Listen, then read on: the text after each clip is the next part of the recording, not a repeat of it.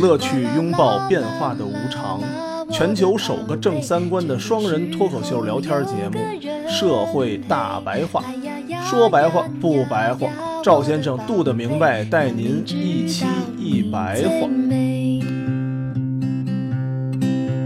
我的宝贝，宝贝，给你一点甜甜，让你今夜很好眠。我的小鬼，小鬼，捏捏你的笑脸，让你喜欢整个明天。哇啦啦啦啦啦，我的宝贝，倦的时候有个人陪。哎呀呀呀呀呀，我的宝贝，要你知道你最美。大家好，欢迎收听《社会大白话》，我是说风凉话的赵先生，旁边呢是没孩子也爱说风凉话的杜大明白。大家好，嗯，恰逢这个九月，是一年一度最大的一个开学季，是吧？又开始上劲儿了。今儿我来的时候，因为我们家边上是那教育班聚集地，嗯大公司那大钟寺，嗯，嗯，司机啊掉头掉了有十分钟，哦，就在那桥底，嗯，全是补习班。全中国人民又开始上劲儿了。对经过两个月的一个休假和调整，嗯，又开始了。反正北京来说，就是海淀区是最严重的地区。对，好干这事儿。嗯，你看，我印象特别清楚的啊，我从六岁学画画，然后呢，我妈就给我也不知道上哪儿找了一个班儿，就去了。学完了之后呢，每一周自己下午、中午坐着公汽车，还挺远的，搁到起码我觉得应该在十公里到十五公里之内啊，上个美术班。我一听说现在这个学学生上学呀、家长还得写 PPT，哎呦，写 PPT 有，汇报对孩子未来的展望，也不知道怎么着。哎呦，这么复杂呢？啊，现在家长不都统一一句话吗？我觉得外地的可能有点区别啊。北京的家长就是，我希望我的孩子在未来能快乐，啊，能快乐。这是我听到的最多的一句话。对当什么科学家、当大老板、当这个当那个的，无论是有钱的没钱的，好像说的都比较少。都希望孩子快乐。希望他有一个快乐的人生。反正现在家长责任就不像咱们那个年代似的，光学习就完了。现在真的是，真的是一个上课之外的家庭教师。对，真的是一个家庭教师了。嗯，但是对于中产来说，孩子一上学就开始焦虑，都不用说上学，其实可能一怀孕就开始了，对。喝什么奶粉呀，哎呀，是吧？我第一次刚工作的时候，还是在二零零八年呢，我们一个男同事，啊客户总监啊说买苹果去。就零八年啊，啊他说我们家儿子一天吃俩苹果，啊一个苹果五块。嗯我说什么苹果这么贵？不是两块钱一斤吗？嗯他说我们家儿子吃那个是进口什么什么苹果。啊，我说那你呢？我就吃了一块五一斤的。都都这样，都这样。但是现在啊，孩子上课有一个矛盾点，嗯，据我所知啊，现在幼儿园和小学都是三四点钟就下课了，所以现在又有陪班儿，管陪班儿似的。那不是得单交钱吗？对，单交钱一个月一千五，就是你下了课之后，我有一部分人把你孩子接到我这个班儿，等你耗到六点到七点，然后家长来接走孩子，这么一段时间，都衍生了经济体啊。对啊，嗯这就是有需求嘛，才有市场。正常情况下就是三四点，对，但是成人的这个工作没有三四点下班的，是，这就导致家里必须有一个人放弃工作来接孩子。嗯，所以这个工作多数都让爷爷奶奶、对，姥姥给对对对承担了。，爷爷奶奶不在本地的呢，只能上那那班了，托管班对，托管班。嗯，就算把爷爷奶奶给接来呢，还得考虑到这个父母呢住在哪儿。对，如果有工作的话，嗯，那就只能放弃工作了。是的，不过基本也都退休了。我还没有听说过一个不用的，唯一不用的就是家里条件比较好的有保姆，那不还是得有人吗？对，还得有人。没有说自己念不出溜就上学去了，没有然后起码己就颠起码颠就就回来了。起码一年级没听说过。现在是不是上学也比以前离得远了？对对，以前咱们是就近入学嘛，现现在也是就近现在基本上大家都是都是就近入学，但是总有人呢想要更好一点，就会去更远的地方花钱找关系等等等等之类的。就算路程不远，是不是现在也是接送？必须的呀，嗯就是他跟对面你都得接。现在不光光是上学，从受孕的那一天开始，整个育儿过程一直到教育过程，说实话就没有一刻消停的，没有，一直得到上了大学，可能才松松心。是这个问题啊，不光是中国，其实全世界的中产嗯，在下一代的教育上都有焦虑很。煞费心思的。对，我们看到的那都是，比如美国呀什么的，不是中产阶级。咱们之前聊有一个叫虎妈的那个，对对对，那都得上心到什么情况豁出去了对你天天不干别的了。对，所以这里边最操心的就是母亲。你要是继续工作的话，嗯，就要处理工作和家庭之间的平衡。非常的难，对很多都放弃了。纯放弃呢，又怕被社会淘汰，嗯，不接触社会，什么也不知道了，对是吧？也遭嫌弃。对，又遭嫌弃。感觉今天我们又要为女性做代言啊，女性太不容易了。要不就上班两头都顾，不上班让人家嫌弃，老公再出个轨，嗯，是吧？再离个婚，啥事儿不干，追着孩子，孩子也不喜欢你，孩子不喜欢你你，老公也不带你。这个焦虑的主要原因啊，就是现在这种精细化教育的兴起，喝什么、吃什么、学什么。嗯，但是这里头啊，发现有一个比较有意思的是啊，奉行精细化教育的人都是七零后、八零后，然后有一部分九零后。嗯，他们虽然把这套给孩子武装到牙齿的育儿理念嗯，坚定的实施出来了，但是这帮人并不是依靠这套教育模式成长起来的，起码说不是因为这套运营模式成功。成功的也不是。对，这些人并不是他们现在教育他们孩子的那套逻辑成长起来或者成功起来的，但是他们现在坚定的认为，就是这套精细化的教育，包括这儿的牛奶、那儿的牛奶，吃这儿的苹果、那儿的香蕉、烟梨的，这营养还得均衡了，对，最后都得精确到克。是的，有那邪乎的吃饭都得拿那个天平拿秤量。听起来像是笑话，实际上干的可不笑话了。啊 怪能怪谁啊？还得怪咱俩。就这一代人啊，就是看广告长大的，哎，对对对对，是不是没错？就特信广告对，后边咱们就开始又批判他们广告了。啊。批又自己抽自己嘴巴了，又开始。咱们小时候都是双职工，我小时候就脖子上挂一钥匙嗯，对不都这样吗？挂月票啊，你还挂月 票？对我们家远，我的行动范围比较远。我是挂一个钥匙。那会儿有一个东西叫小饭桌，有有？那种老阿姨啊，给这周围的几个孩子凑到一块儿一人交个五十块钱，交个多少钱？后来才有在学校吃的。我觉得一开始没有学校那个小饭桌那到后来商业化了吗？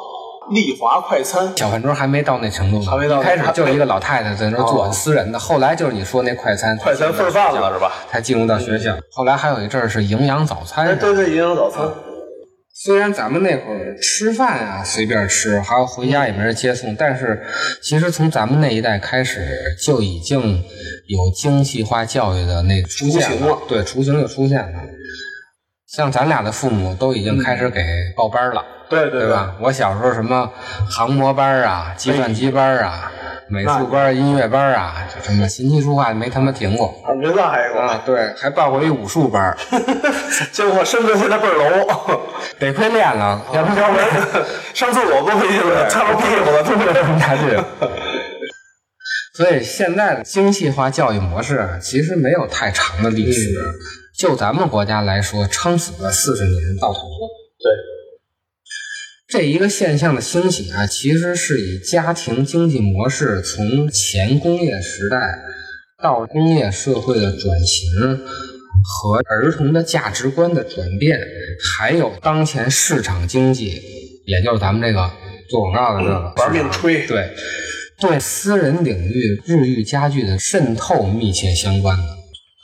咱先说家庭模式的转型，在前现代的小农社会啊，家庭是作为生产单位的，嗯将这个人类的生产与再生产，它是能结合到一块儿的。嗯，它不分呀上班和休息这个概念，对全天呀可以除理解了上班就是就是吃饭就是睡觉。对，就是在家里上班，在家里生活。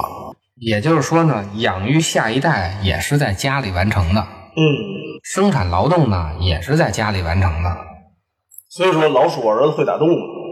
哎，对，所以呢，在前现代的社会啊，其实并不存在独立的儿童的概念。咱们老过的六一儿童节啊，嗯其实它是在一九二五年日内瓦召开的一个什么关于儿童福利的会议上提出的。后来在一九四九年的时候，才由俄罗斯召开的一个什么会，正式决定了每年六月一日为全世界少儿的儿童节然后中国就跟着一起参与了。啊，拢共啊不到一百年。所以呢，以前儿童的照顾模式啊，其实是围绕着成人需求嗯，为中心去安排的。儿童往往是被视而不见的，但是啊，伴随着工业化的推进啊，劳动力被商品化了。咱们之前说过这个问题啊，就是以前的人并不知道我付出的劳动力还有时间成本是能换钱的，他都是把钱揉到那物料里头，嗯挣钱，对对是的对吧？后来呢，有了工业化推进以后啊，劳动力才被商品化。劳动力被商品化以后，家庭模式就开始发生转变了，出现了用薪资养家的概念，就是我外头出去挣钱，然后回来养家。用挣来的钱养家。也就是说，前现代其实并没有什么男主外女主内的概念，因为那会儿就没有出去上班这个概念，其实也没有男主外女主内。就有点像南方的夫妻店。啊，就是那种意思啊，对就没有什么主内主外这么一说嘛。女的可能就多弄点参与纺织啊这些东西，是的男的就重农地呗。嗯，所以呢，那会儿并没有全职妈妈的概念，那时候的生产和再生产都在家庭内完成。但是劳动力变成商品以后，导致了通过在外面用劳动力换取薪资，也就是生产这个过程，嗯和养家，包括生孩子这个再生产的过程两个方面，它就区隔开了，它就变成两件事了，一个是在外头，一个在内头了。而且呢，薪资养家的理念出现以后啊，它还导致家庭规模的逐渐缩小。原来是一大家子生活在一起，后来就是慢慢的越分越小，因为商品化会导致对人的依赖没有那么大，很多东西都商品给你解决了嘛，所以家庭就拆的越来越小所以现在就挣钱嘛，啊。是不是？最后就拆成这两性家庭了，嗯男的、女的带两个孩子带几个孩子，嗯，跟老人都够到一块儿了，现在对啊，是吧？是啊，现在就是这样嘛。这种两性家庭啊，就导致内部开始出现分工了，女性就被逐渐的排除在生产体系之外了。因为家庭模式变小了以后，有一个要出去挣钱生产，嗯回来以后进行再生产，那谁去生产的，谁是那再生产的，就细分了。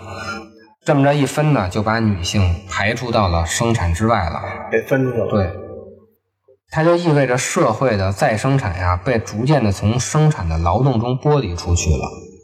家庭呢，日益被划分进私领域的范畴，成为承担抚育的主体。嗯，这是什么意思呢？就是原来如果是生产和再生产不分的话，他生孩子啊并不是家庭自己内部的事儿，它是一个整个那个共同体的事儿。嗯所以你生完了以后，抚育的任务并不是由这个家里的父母单个说了算，它是整个共同体这个族群这个族群统一说了算。对，统一养，统一教育。咱们经常看古装片嘛，嗯一个大学堂，这个家族的孩子都去那儿上学，就是这意思，对吧？啊、但是工业化以后，它由于生产和再生产它分开了，导致再生产的环节就变成了一个私人的事情了。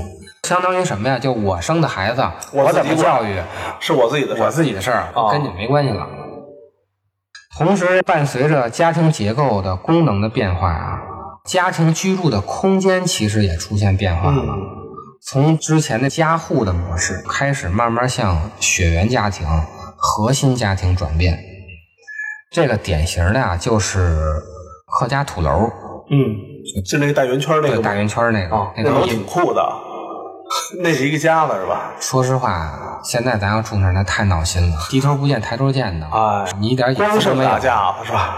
打不打架不知道啊。咱们现在城市人生活肯定受不了那种生活方式啊。装一门还不行，装一防盗门。当变成后来的核心家庭的时候，嗯比如说两口子这种，儿童才逐渐的进入了成人的视野。就这么点小屋子，生一孩子，那不天天就看他吗？对，这时候儿童的观念才开始出现的，真真正正是个事儿提出来了。对，才开始当个事儿提出来啊。原来他可能也就占这个整个家族的百分之一，现在占你三分之一了，那肯定的呀。对啊，所以呢，儿童的观念也就开始转变了。在这种家庭模式的背景下呀，儿童从事生产性劳动就逐渐被禁止了。十九世纪的时候，童工是吧？是这事儿还有童工的啊。啊，所以社会啊对儿童的判断就发生了巨大的转变。从十九世纪以经济价值为衡量，有用却廉价的这些儿童，逐渐变成了二十世纪经济上无用但感情上无价的儿童。你说这些孩子没学上，不当童工干啥呀？报童算是童工吗？算童工，按咱们现在都算童工，是？吧？擦皮鞋那个也算也算童工呗，童工啊。是不是？嗯。然后门口卖蛋糕的也算童工呗。嗯，以前的社会，嗯十八世纪的时候，儿童还是要参与到生产劳动的。嗯，送个酸奶给家里头。我生这个孩子的目的就是参为与劳动的了延续劳动力，嗯嗯，是的，是的。不光是咱们国家，欧洲不也是吗？全世界都是这样，都是这样。我生孩子的目的是为了有更多的生产力，帮着看店，不都是吗？对。嗯，但是到了二十世纪，就变宝贝儿了。就成宝贝儿了。啊，这就是什么呢？他在经济上是没有任何价值的，啥都不干嘛。但是他在感情上却是无价的，都是掌上明珠啊，对，对吧？都是格格。就因为这个原因，资本就进来，开始让他们消费了。嗯你别看经济上无用啊，其实经济上特别有用。花钱的时候，花钱的时候给给进去了。随后啊，随着工业化的推进啊，义务教育的推进，还有大学的扩张，嗯，儿童对成人的依赖周期就被不断拉长了。这个我记得咱们之前说过，咱们就对比咱们国家孩子大学毕业二十二保守来说22到24二十二到二十四之间，嗯，进入社会。嗯，阿富汗的孩子四岁就进入社会了，拿枪突突突。拿着 AK 就开始上战场了。所以正是因为教育推进，导致儿童对成人的依赖的周期不断被拉长。与此同时呢，父亲养家、母亲抚育嗯关键亲职模式也被不断的强化了。从此以后，才出现了全职妈妈这个概念。嗯，因为这种精细化教育，你得有一专门的人去弄去，对吧？是的。这大概你觉得全世界是在二十世纪的时候才开始。二十世纪的就是一九零零年之后，对啊，是这意思吧？对对对对对，咱们看全球的这个变化，当然咱们国家比较特殊。回头咱们说咱们国家啊，这整个母亲怎么越来越倒霉的？这点压力都扎在母亲身上了，是吧？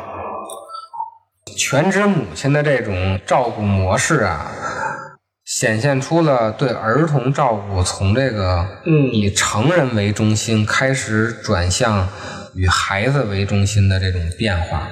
就是以前对儿童的照顾都是以生产为目的的，他不会什么现在咱们说他还是个孩子，没有这考虑到这个说听的太听的太多了以？前没有这个概念啊，他还是个孩子这个概念。嗯，满打满算不超过二百年，恨不得说门当买尊不超过二十年，是吧？哎，对对对对对。是吧？现在咱们老说什么熊孩子，熊孩子，原来没有熊孩子这么一说。嗯孩子生下来，你七八岁就得开始生产劳动了，所以它是以成人的那种模式为中心的。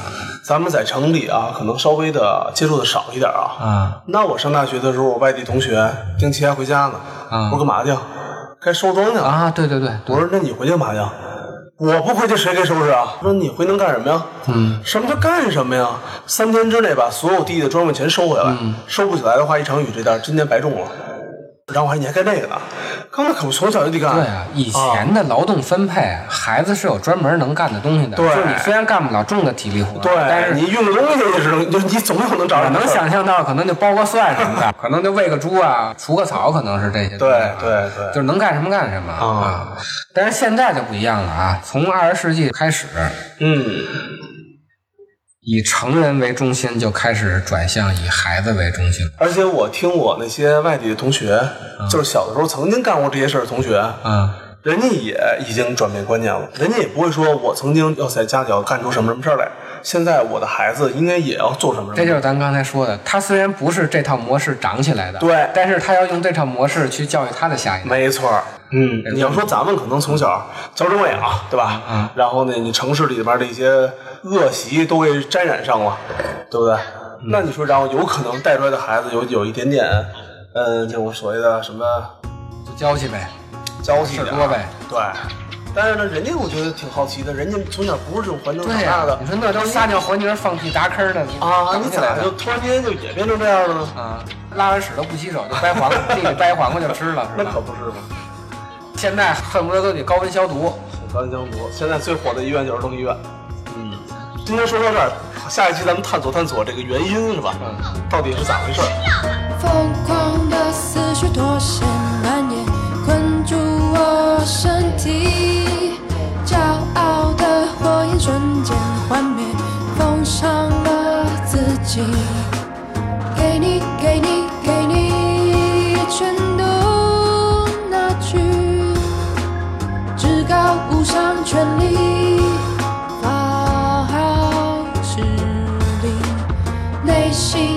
的收藏丧失光芒，投降不抵抗，表面的缺陷不断扩张，遮住我思想。